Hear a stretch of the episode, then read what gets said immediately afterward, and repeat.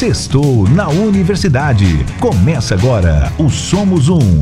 Universitários Missionários na Rede 316. Pastor Marcelo Santos, muito boa tarde, meu querido. Boa tarde, boa tarde. Bem-vindo. Boa tarde, Pastor Nayan. Boa tarde, queridos ouvintes de todo o nosso Brasil e além desse mundão de meu Deus. Ô, Glória, ô, Glória, pastor, é sempre uma alegria te receber por aqui. Brigadão de coração por mais uma vez estar com a gente nessa tarde maravilhosa de sexta-feira. O assunto de hoje, você está começando a colocar uns assuntos polêmicos de novo, hein, pastorzão? Todo você, hein? É. Ah, é. Tem que ter, né? Tem que ter um temperozinho, né? Tem que Senão... ter, tem que ter.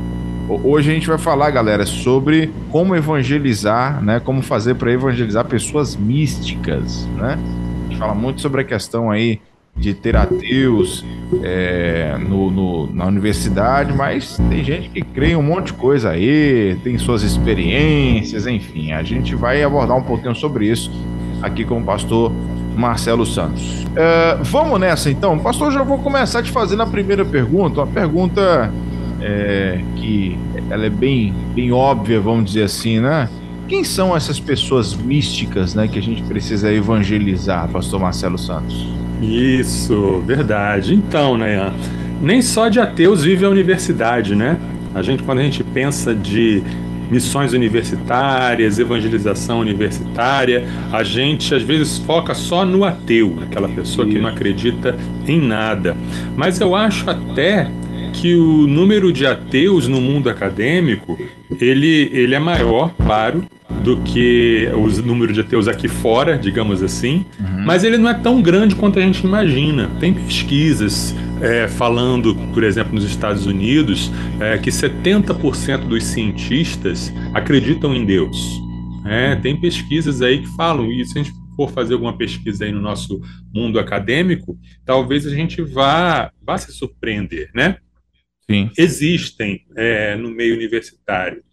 Então, é, existe na universidade muita gente agnóstica, existe uhum. muita gente que não. O que é o agnóstico? É aquela pessoa que não sabe. Né? Agnóstico significa isso. Ah, eu não sei se existe Deus.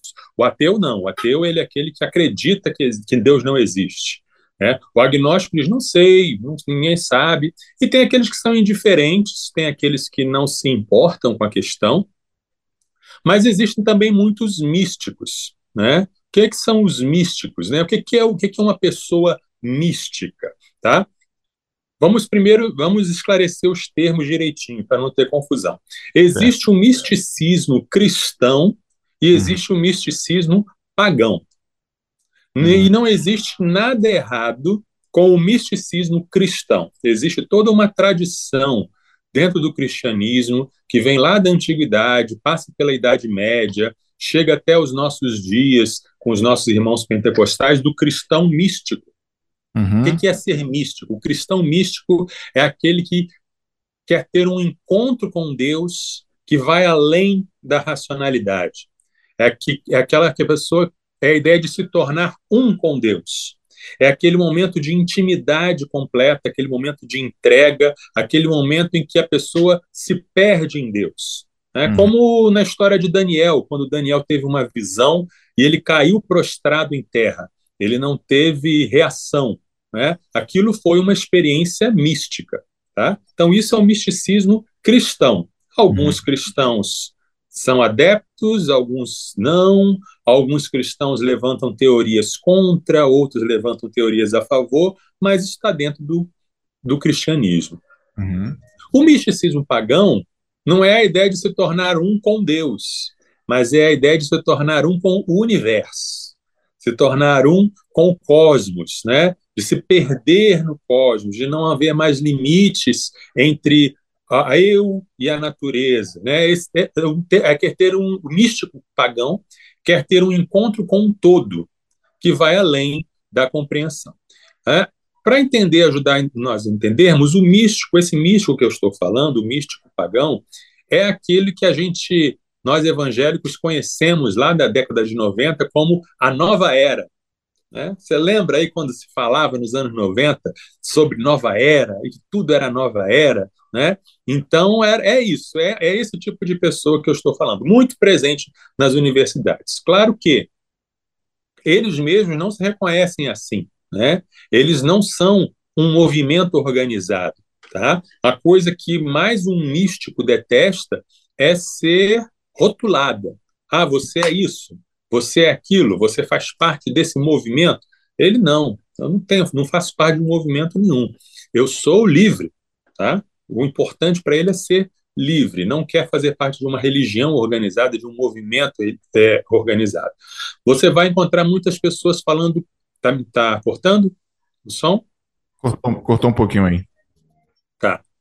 Então, eu estava dizendo que essas pessoas místicas, elas não, não gostam de ser rotuladas como parte de um movimento e nem como parte de uma religião organizada. Elas se definem como espiritualizadas. Você já deve ter conhecido alguém assim, né? Não, eu não tenho religião. Eu sou espiritualizado. Eu sou espiritualizado, né? Eu busco cultivar a minha espiritualidade.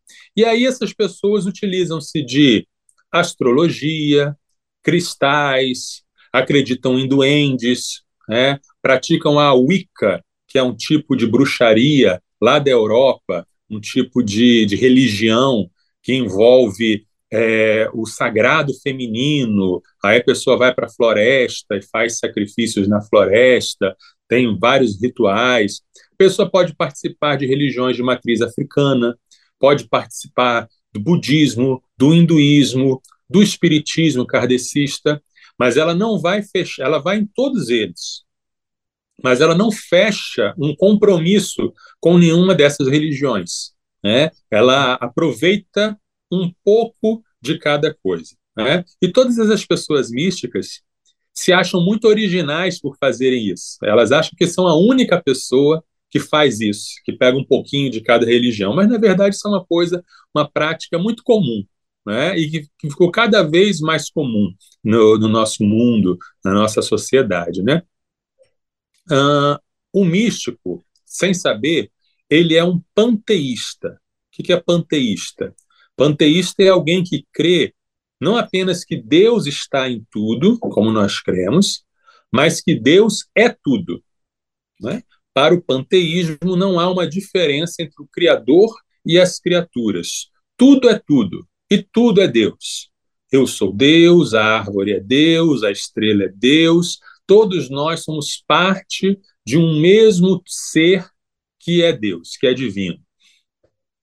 Para essas pessoas, não existe uma verdade objetiva, uma verdade revelada. Para essas pessoas, ou então ela existe, mas ela não é revelada. É uma verdade que está muito acima da nossa compreensão. Então, esse ser chamado Deus, que é tudo, é tão acima da nossa compreensão que qualquer expressão de fé é válida. Qualquer forma da gente se relacionar com esse todo, qualquer forma da gente ter uma experiência e se perder nesse todo, é válida. Por isso, essa pessoa mística diz assim: não importa, né? Não importa qual é a expressão da sua fé, não importa qual é a sua religião, não importa qual é a sua crença, mas o importante é que todos somos um, tudo é uma coisa só, então tanto faz qual é a expressão que você usa, tá? Eles usam aquela ilustração é, de três cegos apalpando um elefante. Já ouviu falar disso? Três cegos apalpando um elefante? Nunca vi essa, Isso, não. É, três cegos hum. e aparece um elefante na frente dele, deles. Aí um dos cegos apalpa a orelha do elefante. Hum. Aí ele diz: Ah, isso aqui deve ser uma bandeira, parece ser uma bandeira. Aí o outro cego apalpa a, a, a, o rabo do elefante. Ah, isso aqui é uma corda. Outro cego apalpa a tromba, ah, é uma cobra. Ou seja, cada um apalpa uma parte diferente. Uhum. E como não eles não têm como saber a verdade, cada um fica com a sua verdade. Né? Essa mais ou menos a, a ilustração do elefante, né? A uhum. falha dessa ilustração é que todos os cegos estão errados, porque eles não têm o conhecimento do todo da verdade. O Sim. elefante não é uma bandeira, o elefante não é uma cobra, o elefante não é. alguém com visão poderia dizer para eles qual é a verdade. Então, essa é a diferença principal entre o misticismo e o cristianismo. O cristianismo alega que alguém é a luz e que alguém ilumina, que alguém abre os nossos olhos para entendermos a verdade. Não precisamos ficar perdidos, apalpando e nos enganando sobre aquilo que nós vemos, tá? Uh, o místico, ele vai ter muito prazer em ouvir você falar sobre Jesus. Porque ele vai dizer, puxa, que legal, né? Jesus, é lindo o que Jesus fez na sua vida. Uhum. Você vai falar, ah, não, porque Jesus me transformou, porque Jesus é maravilhoso, porque eu converso com Jesus. Ele vai acreditar mesmo que você conversa com Jesus, que Jesus fala com você. Mas ele vai achar que Jesus é apenas uma das inúmeras manifestações da divindade. Então, essa divindade que é tudo apareceu como Jesus para você, pode aparecer como Tupã para outro, pode aparecer como Buda para outro, não importa, são todos partes do mesmo elefante. Tá? Então, por isso, o místico pratica experiências de fé que são diferentes e até contraditórias. Tá? Não é raro, não é impossível você imaginar alguém que vá na sexta-feira num terreiro de candomblé, vá no sábado num mosteiro budista e vá no domingo numa igreja evangélica. Ele pode aceitar o seu convite para ir na igreja evangélica, ele vai achar lindo, ele vai se emocionar e ele vai dizer que teve uma experiência com Jesus. Uhum. Mas essa experiência que ele diz que tem com Jesus é uma das experiências possíveis né, que ele vai ter. Né? Porque o que importa para ele é a experiência. E ele vai buscar essa experiência de todo jeito. Né? Espero que eu tenha tentar conseguido esclarecer aí quem são esses místicos, quem são essas pessoas de que nós estamos falando. Hum, entendi. Bom, é, eu, eu, eu, me gerou algumas curiosidades aqui, mas eu vou deixar um pouquinho para frente. Aliás, eu vou mais uma vez aí deixar o pessoal muito à vontade para poder deixar sua pergunta, seu comentário aqui com a gente nessa nesse nosso bate-papo.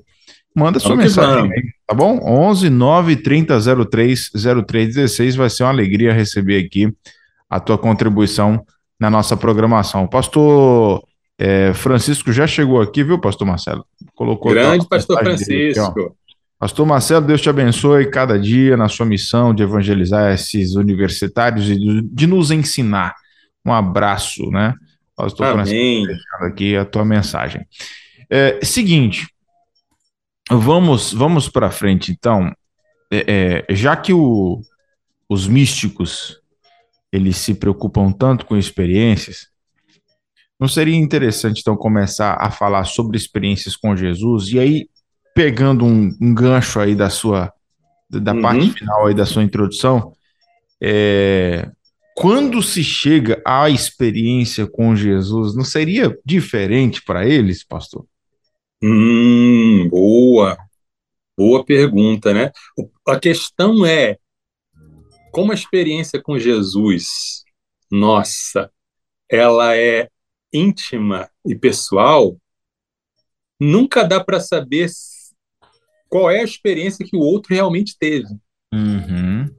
Né? Então eu sei da minha experiência com Jesus e o que Jesus me fez sentir. Sim. E eu sei que o que eu sinto com Jesus eu não tenho em nenhum outro lugar. Uhum. Né? E quem se converte a Jesus reconhece isso. Certo. Mas eu não sei qual foi a experiência que a pessoa que foi no culto teve.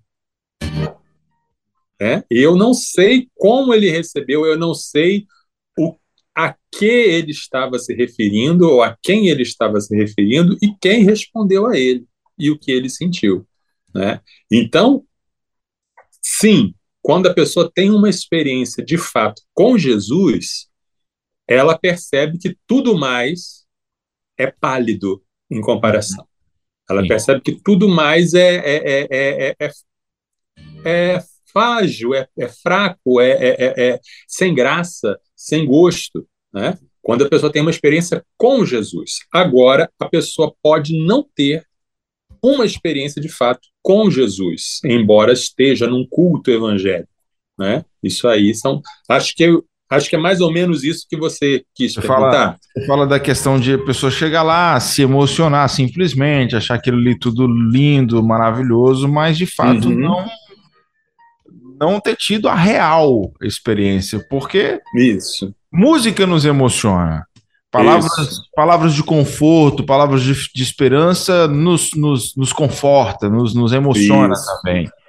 Né? Mas eh, tem, tem algo mais. Vai ter, Isso. A questão com Jesus é além, né?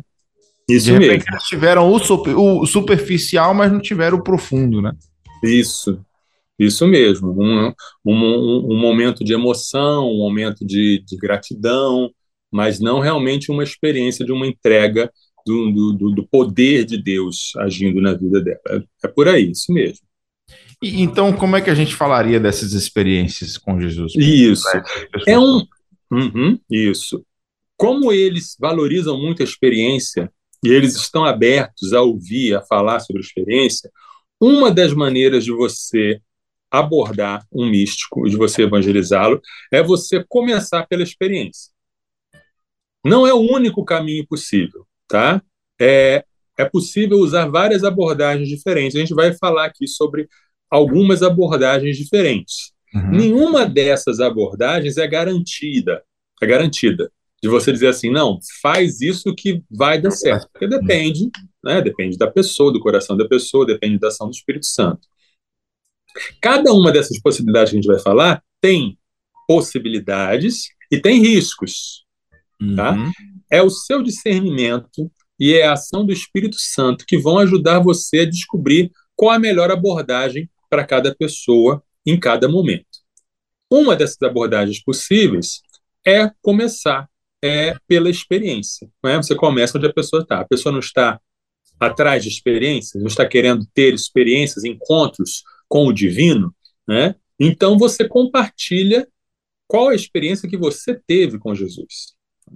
E aí você compartilha, olha, isso que você está procurando, isso que você está buscando, eu encontrei com Jesus. E Jesus entrou na minha vida e fez isso, isso e isso. E eu tive um encontro com Jesus e aconteceu isso, isso, isso. Eu senti isso, isso, isso. Né? É, testemunhos são incontestáveis. Né? Testemunhos são uma, uma grande força na nossa apologética e na nossa evangelização. Você fala do que você viveu, como é que a pessoa vai contestar o que você viveu? Então, é um bom ponto de de início, um bom ponto de partida, tá? A nossa geração, ela valoriza muito a experiência de primeira mão. Ela não está muito interessada em teorias, ela não está muito interessada em explicações de livro. Ela está interessada em dizer: olha, eu vivi isso, eu passei por isso e aqui está o resultado. A gente vê isso nos TED Talks da vida, a gente vê isso nos cursos de coach, a gente vê isso na, na eu passei por isso, eu vivi isso, por isso eu tenho autoridade para dizer. Então, use a sua autoridade para dizer da sua experiência com Jesus, inclusive se você tiver uma experiência mística, inclusive se você tiver uma experiência de um arrebatamento dos sentidos e sentir realmente algo sobrenatural. Né? Às vezes a gente fica com até com receio de falar, mas essas pessoas místicas elas são muito abertas para ouvir sobre o sobrenatural. Né? Elas estão abertas ao sobrenatural. Tá? E aí você explica que, através de Jesus, através da pessoa de Jesus, você experimentou Deus. Você experimentou o Deus Criador. Aí você explica como é maravilhoso ter intimidade com o Criador, com o Autor da vida. Né? E aí você convida a pessoa para experimentar também. Né? Como a gente vê é, no Salmo, né? Salmo 34, versículo 8.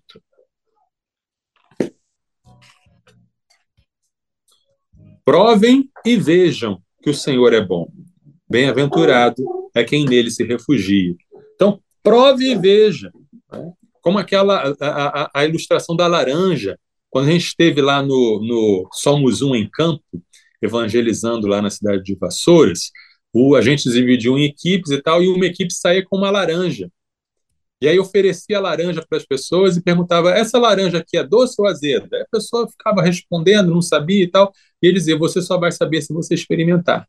Né? Então é isso, é, é, é, assim é Jesus. Se você experimentar, você vai conhecer. Se você experimentar, você vai saber. E aí, à medida que, as, que essa pessoa ela vai se abrindo para conhecer Jesus, ela vai andando com Jesus e com você, né, no processo discipulado. Aí, aos poucos, ela vai conhecendo mais sobre Jesus. E aí você pode apresentar o que Jesus falou sobre ele mesmo. E aí você diz: olha, esse Jesus que eu falei para você, esse Jesus que você está querendo ter experiências com ele, ele disse: Eu sou o caminho, a verdade e a vida. Ninguém vem ao Pai senão por mim. Ele disse que ele é o único caminho, a única verdade, a única vida. Então você começa a ir explicando e mostrando que Jesus não é apenas mais uma manifestação, mas Jesus é o Filho de Deus. Jesus é o mediador. Jesus é o Filho do único Deus, tá? E aí você que aí depois disso é que você entra com a Bíblia, né? Você faz um processo de primeira experiência, depois Jesus e depois a Bíblia. Tudo aquilo que a Bíblia fala sobre Jesus, tudo aquilo que a Bíblia fala sobre Deus, porque a pessoa já vai ter um conhecimento experimental, talvez, um pouco sobre Jesus, e a partir daí ela vai conhecendo o que a Bíblia diz sobre Jesus. É, e aí a pessoa vai estar pronta para acreditar na Bíblia, porque ela já tem uma tendência de acreditar em Jesus. É importante não parar no meio do caminho.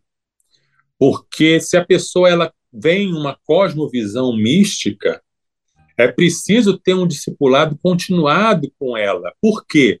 Porque é possível que ela vá para a igreja, ela se emocione, ela se batize, ela fique anos na igreja, mas ela continue achando que Jesus é um caminho. Então, esse discipulado aí não pode parar. Esse discipulado que começa na experiência tem que continuar até a pessoa entender mesmo que só há um Deus, que todos os outros deuses são ídolos e que Deus ele não divide sua glória com ninguém e que só Jesus é o caminho, porque só Jesus morreu e ressuscitou. Então, há uma necessidade de uma paciência e de, e de uma persistência de estar sempre verificando se a pessoa realmente entendeu, né, até chegar àquele ponto de, ah, realmente ela crê em Jesus e só em Jesus. Ela não crê em Jesus e mais uma porção de coisas que ela carrega consigo. Né? Então é um processo que tem que é, até chegar ao ponto dela realmente largar os ídolos, né? como a gente vê lá em Éfeso, em que as pessoas largaram as feitiçarias e largaram, queimaram os livros de magia ao reconhecer que Jesus é o Senhor. Qual é o risco dessa? Então essa é a possibilidade da pessoa chegar lá. Esse é o nosso alvo. Qual é o risco dessa abordagem? O risco é justamente da pessoa fazer de Jesus apenas mais um dos seus ídolos. Tá? Como acontece na Índia. Todo mundo fala né, que na Índia existem 300 milhões de deuses. Né? Por que, que tem 300 milhões de deuses na Índia? Porque qualquer pessoa e qualquer coisa pode se tornar um deus. Qualquer coisa é adorada na Índia. Os animais, né? então você tem a adoração a rato, a vaca, a cobra, né? Então, cada. Não é assim. Não é que tem um Deus em forma de rato, é que cada rato é um Deus. É essa a mentalidade. Tá? E aí as pessoas podem se tornar deuses também. Então, existem na Índia altares, por exemplo, ao Mahatma Gandhi, né? até aí tudo bem, né? Mas existem altares aos Beatles, existem altares a Marilyn Monroe, sabe? Figuras pop se tornam ídolos, se tornam deuses. E pode e, e também Jesus. Jesus também é adorado na Índia. Só que ele é adorado como mais um entre, entre as manifestações da, dessa divindade aí que se manifesta de várias formas. Então, esse é um risco que a gente corre ao, ao ter essa abordagem. Mas, como eu falei, cada abordagem tem os seus riscos próprios, né? E os seus objetivos. Entendi. Bom, 3 horas e 30 minutos aqui na nossa rede 316. Você falou da questão das experiências, pastor. É, mas tem, tem outra forma de abordagem? Teria outra forma que a gente pudesse, de repente, abordar essa galera, os místicos? Tem sim. A outra abordagem é começar pela apologética, ou seja, começar pela argumentação racional. Uhum. Na abordagem da experiência, você começa com a experiência, com o sentimento, e aí vai, vai pouco, a, pouco a pouco explicando para a pessoa os fatos da fé. Essa outra abordagem que eu vou falar agora começa pela explicação, começa pelo raciocínio, começa por parar e pensar e argumentar. Então você vai sentar com a pessoa, você vai conversar com essa pessoa e mostrar para ela as falhas do raciocínio do, do paganismo. Tá? Você vai argumentar com essa pessoa que é impossível que todas as religiões sejam verdadeiras. Né? A, a, a, conversa, a ideia deles é: não, todas as religiões são verdadeiras, todas são válidas, mas isso é impossível. E você vai mostrar para essa pessoa que é impossível. Por quê? Algumas, algumas pessoas têm a crença de que Deus não existe. Outras têm a crença de que Deus existe. É impossível que os dois estejam certos ao mesmo tempo. Ou Deus existe, ou Deus não existe. Algumas, têm a, algumas pessoas têm a crença de que Deus é um só. Outras têm a crença de que, Deus, que existem muitos deuses. É impossível que os dois estejam certos. Ou Deus é um, ou Deus é muitos. Alguns acreditam em reencarnação. Alguns acreditam em ressurreição. Alguns acreditam que morreu, acabou. É impossível que os três estejam certos. Um dos três tem que estar certo e os outros estão errados. Tá? Algumas religiões acreditam que não se pode matar nem mesmo uma barata. Se você matar uma barata, é um mau karma para você. Você não pode matar barata, é, pernilongo, formiga, nada disso, é, é mal. E outras religiões praticam sacrifícios de animais. E outras religiões ainda acreditam que é Deus aceita até mesmo você matar pessoas em nome da religião. Né? E se matar em nome da religião. Então, como é possível que tudo isso seja verdade? Como é possível que ou uma coisa é verdade ou não é? Fala-se muito sobre as semelhanças entre as religiões. Né? No meio acadêmico, então, no meio, da, no meio da faculdade, o tempo todo se fala ah, que as religiões, na verdade, são todas muito semelhantes, né? são todas muito parecidas, pregam as mesmas coisas, só com alguns detalhezinhos de diferença. Mas isso é falso. Né? As, as semelhanças são muito menores do que as diferenças. As, as, as religiões do mundo ensinam coisas muito opostas umas às outras. Somente quem está de fora das religiões é que olha de maneira condescendente para elas e diz: não, é tudo igual. Né? A pessoa que não crê em nada diz: ah, vocês estão brigando por bobagem. Que é uma bobagem brincar por, por causa de um ritual. Vão brincar em paz. Né? Mas, na verdade, quem realmente crê em alguma religião crê naquilo que aquela religião diz. E crê que aquilo ali é a verdade e não as outras coisas. E são verdades é, incompatíveis. Tá? Você vai conversar com essa pessoa e mostrar para ela assim: olha, você está dizendo para mim que todas as religiões são verdadeiras, mas a minha religião diz que só existe um Deus e que só existe um caminho para Deus. Eu estou, eu sou certo ou estou errado? A pessoa vai, vai entrar num, num parafuso, né? Porque a senhora disser, não, a sua religião está errada, ela vai contradizer tudo aquilo que ela sempre pregou, que todas as religiões estão certas.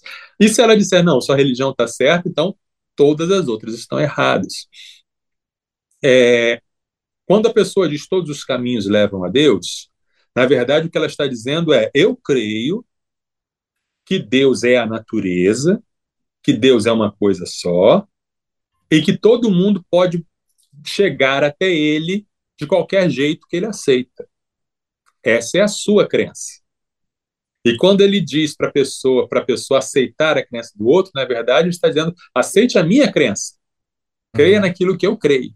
Né? Não é diferente de um evangelista pregando: olha, é isso que eu creio, creia nisso também.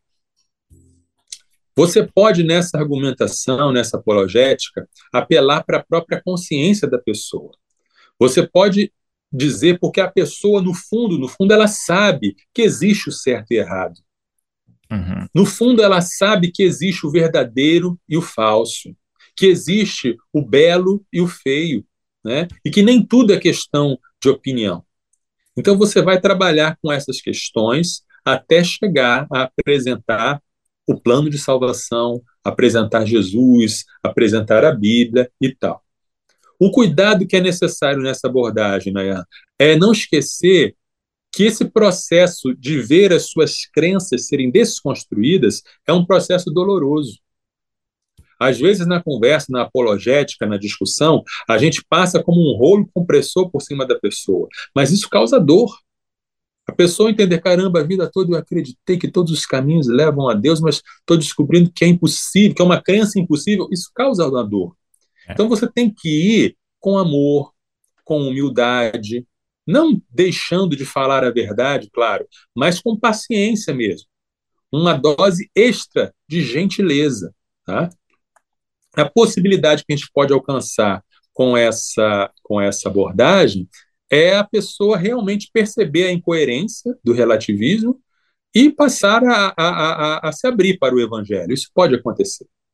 Mas o risco dessa abordagem é a pessoa achar que você é um intolerante, que você, e nem vai querer ouvir você terminar de falar. Não, você é um intolerante, você tem a mente fechada, você quer impor a sua religião e aí a pessoa se fecha. É um risco. Né? Faça o possível é, para que não seja a sua atitude que feche a porta.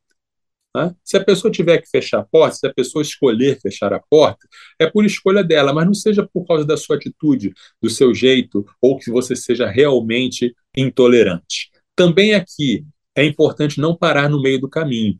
Né? Não basta você apenas mostrar os argumentos, não basta você apenas desconstruir o edifício que a pessoa construir. Depois da apologética, tem que entrar a evangelização. Tá? Temos perguntas dos nossos ouvintes? Participações? A galera tá tímida hoje, hein, pastor? A galera tá hum. tá tímida hoje. É, deixa eu ver aqui. A nossa querida irmã Luzete colocou aqui: Pastor Marcelo conhece pessoas que escutam uma mensagem, chora, se emociona, mas não sente que vem de Deus. Que tipo de pessoa é essa? Ela pergunta aqui. Olha, que, que, que interessante, né? Lá na parábola do, do semeador, é, Jesus falou de, das, da semente que cai na, na beira do caminho e o pássaro leva, ou seja, a pessoa a mensagem entra por um ouvido e sai pelo outro, a pessoa nem, nem se ligou.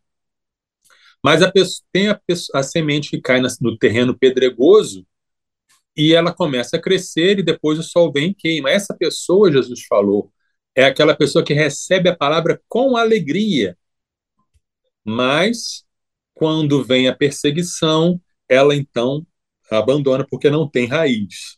Então, o emocionar-se com a palavra não é um sinal de que, de que houve uma, um, uma ação do Espírito Santo. Pode ser apenas emocional. Pode ser apenas a pessoa ouviu a palavra, gostou da palavra, né, sentiu que ela tocou no seu coração de alguma forma, mas ela não dá crédito a essa palavra, como a irmã falou, ou ela pode até se emocionar com a palavra, achar bonita, mas ela não deixa essa palavra criar raiz, né? Porque o que, o que faz com que haja a o que faz com que a gente possa dizer que houve a conversão não é a semente cair na terra. A gente diz que houve conversão quando a gente vê fruto. Tá? Dos quatro tipos de solo, em todos os quatro a semente caiu na terra. Em três deles, o, o broto começou a surgir mas só em um houve fruto. Só onde há fruto é que há salvação. Como quando Zaqueu recebe Jesus Zaqueu começa a falar: vou dar metade dos meus bens aos pobres e restituir quatro vezes o que eu roubei. Aí Jesus diz: chegou salvação nessa casa. Né? Quando a mulher, é, é, aquela mulher derrama o perfume no corpo de Jesus e chora, enxuga os pés com seus cabelos, Jesus diz: ela ama porque muito foi perdoada. Então, o perdão gerou um amor e esse amor se tornou visível, né? a salvação se torna visível. Então, não é. Tem um hino antigo do cantor cristão, né? Não são as lágrimas que salvam, né? O chorar não salva. Né? Você ir à frente chorando não significa que você foi salvo, né? É Jesus que salva. E quando Jesus salva, essa salvação é visível através dos frutos da vida transformada. Né? Isso mesmo. E, e eu estava pensando aqui, enquanto você falava, eu lembrava de algumas situações que eu já passei com, com pessoas é, que já passaram por isso, né? De, de chorar, de se emocionar, e nesse e nessas ocasiões é, iam à frente, recebiam oração, entregava, se entregava para Jesus e viveram até um certo ponto é, dentro do, da vida da igreja, no evangelho, enfim. E, e de uma hora para outra simplesmente desistiram, desistiram do caminho e, e tem, tem de repente ali na sua mente de que tá tudo bem, desisti, parei, era, foi só um momento que eu passei e, e sigo minha vida secular aqui normal e tal. E aí eu, eu em algumas vezes fiquei meio que em crise quando, quando eu uhum. vi situações assim. Eu falei, não é possível. Ficou escandalizado. Que a pessoa passa por tudo aquilo, que ela conhece tudo aquilo, que ela vive tudo aquilo, e de repente sai e tá tudo bem. Como assim? Uhum, uhum, verdade. Quando a pessoa ainda sai, mas você vê que ela está numa angústia, num sofrimento, está derrotada ali pelo pecado, mas fala, não, eu sei que aqui não é o meu lugar, mas eu... aí é, é uma coisa, mas a pessoa que tá aí, fica ali indiferente, né? É, realmente. Exatamente. Exatamente. E, e, e, eu já ouvi pessoas também que simplesmente disseram que estavam cansados disso, cansados do evangelho, cansados dessa vida de igreja. Eu falei, como assim, gente? Você, uhum. você não sabe o que é evangelho, não, não, não, é.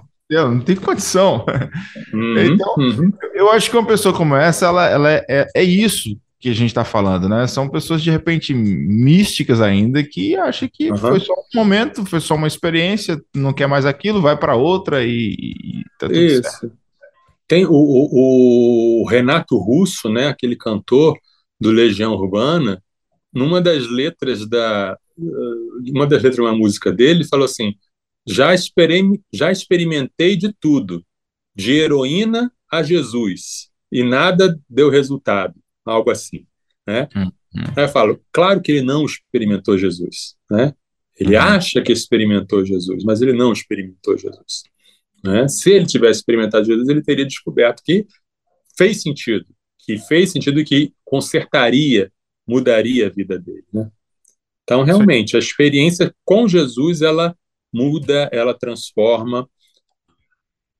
Pensando ainda no exemplo da irmã, às vezes acontece o seguinte: a pessoa está na casa de Deus e Deus fala, e é Deus que fala, e o Espírito se manifesta, o Espírito Santo se manifesta, o Espírito Santo toca no coração, a pessoa é tocada, é quebrantada, mas ainda assim ela se rebela.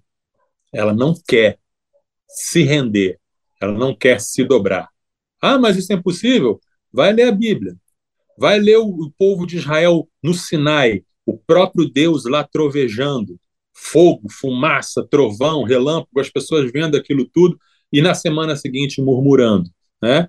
Os fariseus vendo a glória de Jesus, vendo Jesus curar, ressuscitar, vendo Lázaro de pé ressuscitado, o que, que eles pensaram? Ah, vamos adorar Jesus? Não, vamos matar Lázaro, para ninguém seguir mais esse Jesus. Né? Então, o coração humano é tão rebelde que a pessoa pode ver o milagre, sentir a presença, sentir o poder e ainda assim se emocionar e ainda assim dizer: não quero. Quero continuar sendo o Senhor da minha vida, quero continuar sendo o Rei da minha vida, que é a raiz do pecado. A raiz do pecado é isso. Né? Quando Adão e Eva comeram o fruto, eles estavam dizendo para Deus: Eu quero determinar o que é bom e o que é mal para mim. Sou eu que vou determinar o bem, eu, eu que vou ter o conhecimento do bem e do mal. Então, eu vou governar a minha vida. Tá? A raiz da conversão é você deixar de governar a sua vida e você dizer: Jesus, seja o Senhor da minha vida, dirige a minha vida. É isso que define a conversão ou não. Muito bem. Uh, 3h45, um abraço para Raelma, da Igreja Batista do Jatobá, em Patos, na Paraíba, acompanha a gente. Raelma, obrigado. Raelma Lucena está aqui mandando mensagem para gente. Tem também a Rosana, colocou aqui Graça e Paz, a irmã Rosana Arruda, de Novo Horizonte, norte do Mato Grosso. Estou é, aqui na escuta, gostaria de mandar um forte abraço para minha irmã, minha irmã amiga da Igreja Quadrangular, irmã Carla Molina, ela está ouvindo também, creio que será mais um ouvinte. É, estarei postando o link da nossa rádio. Obrigado, pastor. Valeu, irmã Rosana, obrigado pela sua companhia. Tem também aqui a Deni, a Deni é da Primeira Igreja Batista de Rolim de Moura, que fica em Rondônia. Dani, obrigado pela sua companhia também. Seja bem-vinda ao nosso Tarde Viva aqui, né? Agora no quadro Somos Um com o pastor Marcelo Santos. O Iranildo também acabou de chegar por aqui. Tá mandando boa tarde para a galera. Graça e paz. Valeu, Iranildo. Graça e paz para você também, meu querido. Obrigado pela companhia. Seja bem-vindo sempre. Amém. Um abraço para todos. Isso, essa galera aqui tá animada demais, tá chegando aqui aos poucos, né? Gente de todo o Brasil, eu passo. Eu tava olhando aqui, eu tava olhando aqui agora há pouco, né? É, o quanto que a Rede 316 tem chegado, assim, nos quatro cantos do Brasil. E aí, normalmente, quando a galera chega, a gente recebe aqui a notificação. Por exemplo, acabou de se conectar é, um ouvinte lá de Carinhanha, na Bahia. Olha aí. Que benção. Um lugar que nem todos conhecem, né? Tá aqui chegando, né? E ouvindo a 316. Aí tem Belém do Pará, pessoal de Campina Grande na Paraíba, Recife, Pernambuco, Marabá, lá no Pará, São Luís, Maranhão, São Paulo, capital, Timbaúba, Pernambuco, Manaus, Amazonas, Feira de Santana, Bahia. Tem gente fora do Brasil também agora, viu, pastor? Tem gente na Finlândia e também no Olha Paraguai. Só. Finlândia e Paraguai tem gente ouvindo a 316 agora. Então, Deus abençoe vocês. Se eu soubesse finlandês, isso seria uma saudação em finlandês. Pronto, entendi tudo que você falou aí. É isso mesmo. é, o, o, Iranildo é de João Pessoa. João Pessoa. Um abraço, Iranildo. Obrigado, meu irmãozão, pela sua companhia. Bom, pastor, é o seguinte, né? Dito tudo isso, é, a pergunta então mais importante que a gente vai te fazer nessa tarde. Uhum. Como, pastor Marcelo Santos, como levar uma pessoa do misticismo pagão para o cristianismo? Eis o desafio. Né? Esse é o desafio, né? Olha, ou no começo do processo, ou no meio desse processo, dependendo da abordagem que você escolher, você vai precisar levar a pessoa a ter uma cosmovisão cristã. Uhum. Sem isso, não tem conversão. Tá? O que é uma cosmovisão? É uma visão do mundo. E a pessoa mística tem uma visão do mundo que não é compatível com as escrituras. Então você tem que começar pelo mundo. Tem que começar. O, o que, que você acha que o mundo? O mundo não poderia ter se criado sozinho. Né? Na visão panteísta, o universo sempre existiu. O universo é tudo que há, o universo é eterno o universo é Deus, Deus é o universo, mesma coisa. Né? Só que a ciência já demonstrou que o universo começou a existir. Houve um ponto em que o tempo começou, houve um, um ponto em que o universo passou a existir, o espaço passou a existir. Uma coisa que não existe não pode ser criada do nada sozinha, ela não pode se criar a si mesma.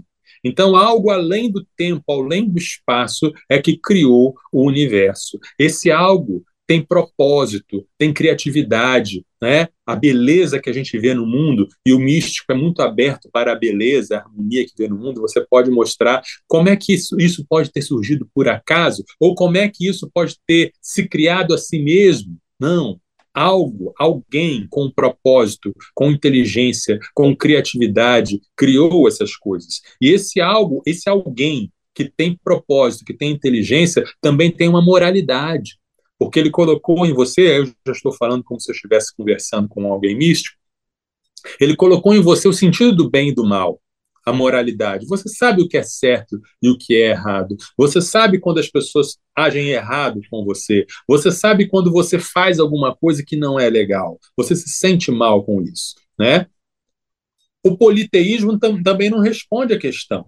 Ah, existem vários deuses, mas quem criou esses vários deuses? Quem criou esses deuses que estão, às vezes, competindo uns com os outros, que às vezes ficam com ciúmes uns dos outros, brigam, né? Quem criou todos os deuses? Quem é a força suprema por trás de tudo? A origem de tudo?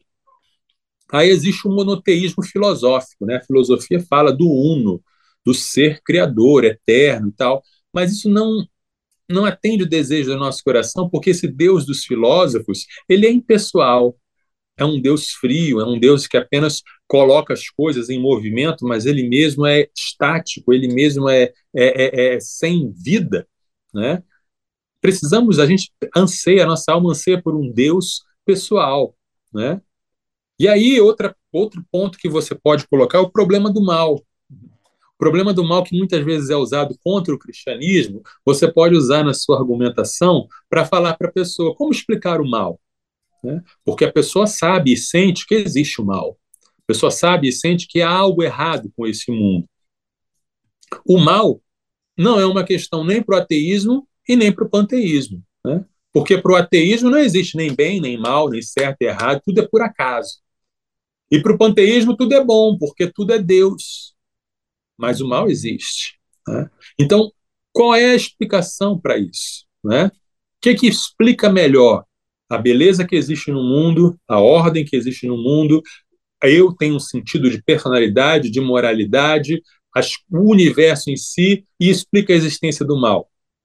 Só as três grandes religiões monoteístas explicam isso satisfatoriamente. Tá? Vamos examinar as três.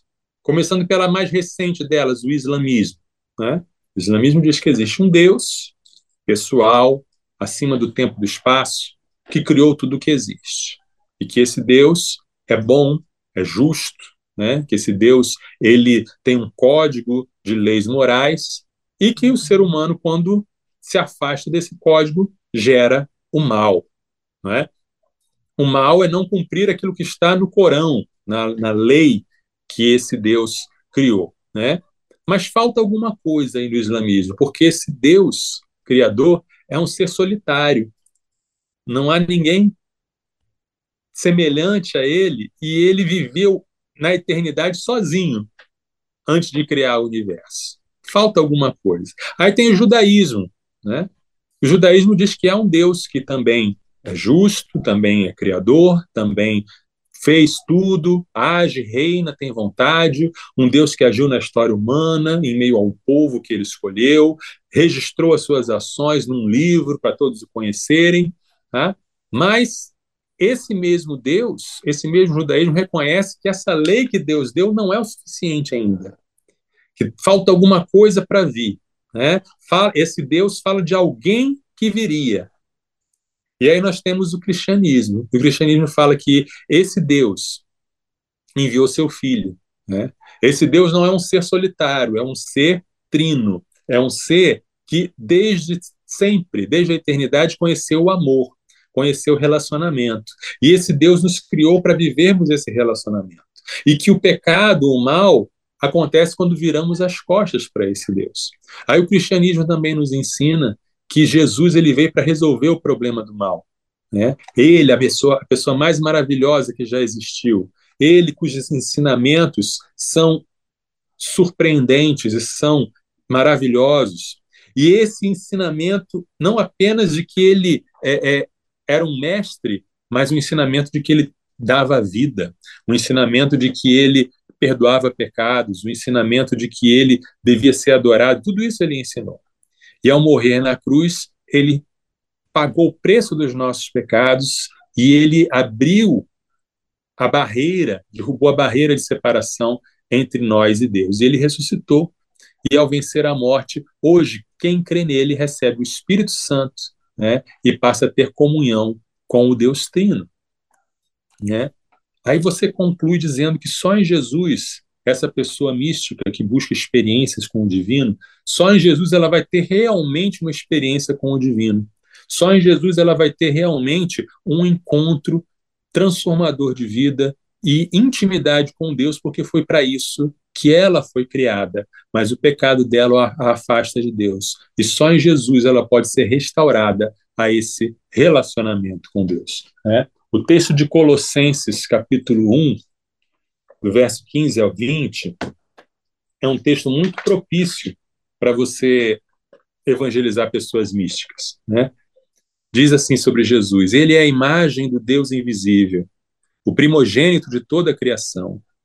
Pois nele foram criadas todas as coisas, nos céus e na terra, as visíveis e as invisíveis, sejam tronos, sejam soberanias, quer principados, quer potestades. Tudo foi criado por meio dele e para ele. Ele é antes de todas as coisas. Nele tudo subsiste. Ele é a cabeça do corpo que é a igreja. Ele é o princípio, o primogênito dentre os mortos, para ter a primazia em todas as coisas. Porque Deus achou por bem que nele residisse toda a plenitude, e que, havendo feito a paz pelo sangue da sua cruz, por meio dele reconciliasse consigo mesmo todas as coisas, quer sobre a terra, quer nos céus. O místico, ele busca unidade. O místico, ele busca, acima de tudo, uma unidade, um, um, um complemento, uma união, um aconchego, um amor. E Jesus é essa unidade. Né? Jesus é a unidade de todas as coisas. Jesus é quem congrega todas as coisas. Jesus é que une todas as coisas em harmonia. Então, a gente apresentando que Jesus é esse desejado de todas as nações, que Jesus é aquele que todos os mitos apontam para ele, que todos os povos esperam por ele, que ele é o cumprimento de todas as promessas. Né? Acho que esse é um bom caminho para apresentar Jesus. Né? Jesus, além de ser bom e verdadeiro, Jesus também é belo. Né? A gente precisa mostrar a beleza de Jesus para as pessoas. Eu lembro da conversão da Baby do Brasil, aquela cantora, né? E eu acredito na conversão dela. Muita gente fica muito desconfiado sempre que vê famosos se converterem, mas eu acredito que de fato ela se converteu. Também, também acredito. E a, só que a conversão dela, Jesus a alcançou onde ela estava, no meio do misticismo, no meio das experiências loucas. Então ela fala de Jesus, pô, Jesus é lindo, Jesus é todo musculoso, saradão, igual um surfista, apareceu para mim e tal. Ela tem umas experiências loucas, mas Jesus foi até ela, né? E deu a ela a experiência de que ele era quem ela estava procurando ou quem ela buscou em todas as loucuras dele, dela, né? Então, Jesus ele ama as pessoas místicas, né? Ele ama as pessoas místicas que estão dentro da universidade, que estão fora da universidade. E Jesus ele quer usar a mim e a vocês, vocês nossos ouvintes, para alcançar essas pessoas, né? Então, esse é o, o desejo do coração de Jesus. Amém. E a gente pode usar, é, na verdade, a gente tem que sempre ir pela linha também do relacionamento, né, pastor? A gente fala muito sobre isso. E, e quando a gente vai levar as pessoas para Jesus, uma pessoa mística, né, que, que é o assunto de hoje, para ela ter mais, entre aspas, uma experiência, né? Mais uma experiência. E que nós, cristãos de verdade, que temos sim uma vida com Jesus, que sabemos da verdade, é, possamos estar junto com essas pessoas, caminhar com essas pessoas, isso. Fazer com que elas experimentem não só uma vez, mas duas vezes, três vezes, uhum. quatro vezes, uhum. cinco vezes, até elas entenderem que aquele é o caminho e não um caminho. É, verdade. Então o relacionamento ajuda demais, né? É verdade. Normalmente, as, as pessoas místicas que eu já conheci, eles são, são uns queridos, né? São uhum. geralmente pessoas muito, muito agradáveis de conviver, pessoas muito gentis, né? Uhum. Pessoas que buscam, pessoas que talvez já tenham sido até muito machucadas na vida pelas uhum. religiões e por isso buscam eh, leveza, beleza, liberdade. E tudo isso a gente encontra em Jesus, né? Então a gente pode, deve mostrar que Jesus é de fato tudo aquilo que elas procuram. Ela é, ele é a, a, a paz, ele é o porto de chegada, ele é o abraço, e Jesus é muito mais do que elas procuram, porque em Jesus a gente tem também um pai, né? um ser pessoal, que tem pontos e, e, e verdades para nos confrontar, e que tem caminhos para a gente mudar, que tem direção, que não é apenas o meu desejo, não. Oh, o seu desejo tem que estar de acordo, tem que estar dentro de uma, da linha. Né? Então, Jesus é tudo, Jesus é, é, é, é o que todo mundo precisa, e, e é Jesus que a gente tem que mostrar para todo mundo. É isso. Exatamente isso. Quatro horas em ponto aqui na programação da 316. É, o nosso querido ouvinte Francisco Júnior, da Igreja Batista Redenção, lá de Montes Claros, no norte de Minas Gerais, colocou é, excelente e oportuno tema ligadinho aqui com vocês. Obrigado, Francisco Amém. Júnior. E o pessoal aí de Montes Claros, Minas Gerais. Valeu pela companhia.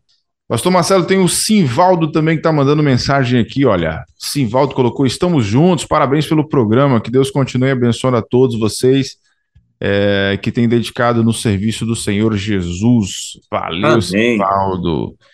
Tem também aqui José Raimundo, boa tarde, amigos da 316. Tem a Sheila Rezende lá é, de Nova Venécia. Excelente assunto, muito aprendizado. Obrigado, pastor Marcelo, por nos esclarecer vários assuntos. Está aqui a Sheila. Está lá sempre com o Fabrício acompanhando a gente em Nova Venécia, no Espírito Santo. O Gustavo Magno, da Igreja Batista Jardim Paulistano, Campina Grande, na Paraíba. Está aqui também acompanhando a gente, né? inclusive fazendo um convite. Ó. Ele está convidando todo mundo para a 23 Consciência Cristã, um evento que vai ser realizado de 16 a 21 de fevereiro, né, com o tema Rei dos Reis. Legal, assim, um evento aí gratuito. E também tem o Calisto. Calisto, é, Raimundo Calisto, o nome dele, na verdade, da Igreja Batista Peniel, é, da cidade de Araguatins, que fica no estado do Tocantins. Obrigado, Raimundo Calisto, pela sua companhia. Essa galera que está chegando aqui, mandando mensagem para gente acompanhando. Sejam muito bem-vindos. Isso, isso mesmo. Ô, pastorzão, obrigado mais uma vez, tá bom? Muito bom assunto de hoje. Deus abençoe. Glória a Deus. Sério. Tem muita, você viu que tem muita gente chegando agora? Então, isso. fale do Somos Um para esse povo aí, Marcelo.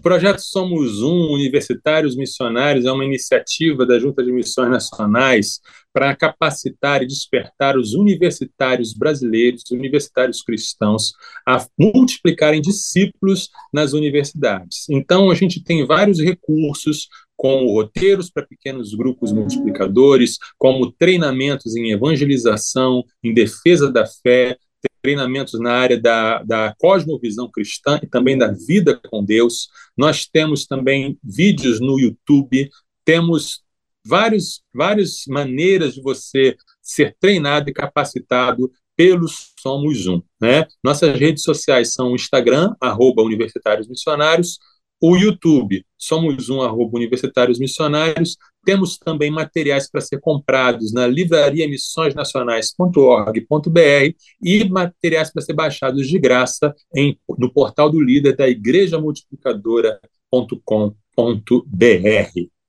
Fechou. E semana que vem, de que, que nós vamos falar, pastor Marcelo? Tradição versus tradicionalismo.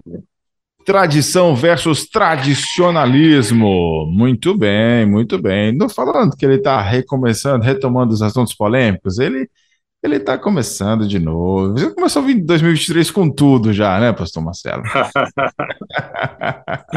Muito bem. Então, ó, até semana que vem, pastor Marcelo. Um abraço. Se Deus, Deus quiser, um bom fim de semana para todos os nossos ouvintes. Pra e até a próxima. Valeu, um abração. Sextou na Universidade. Universitários Missionários na Rede 316.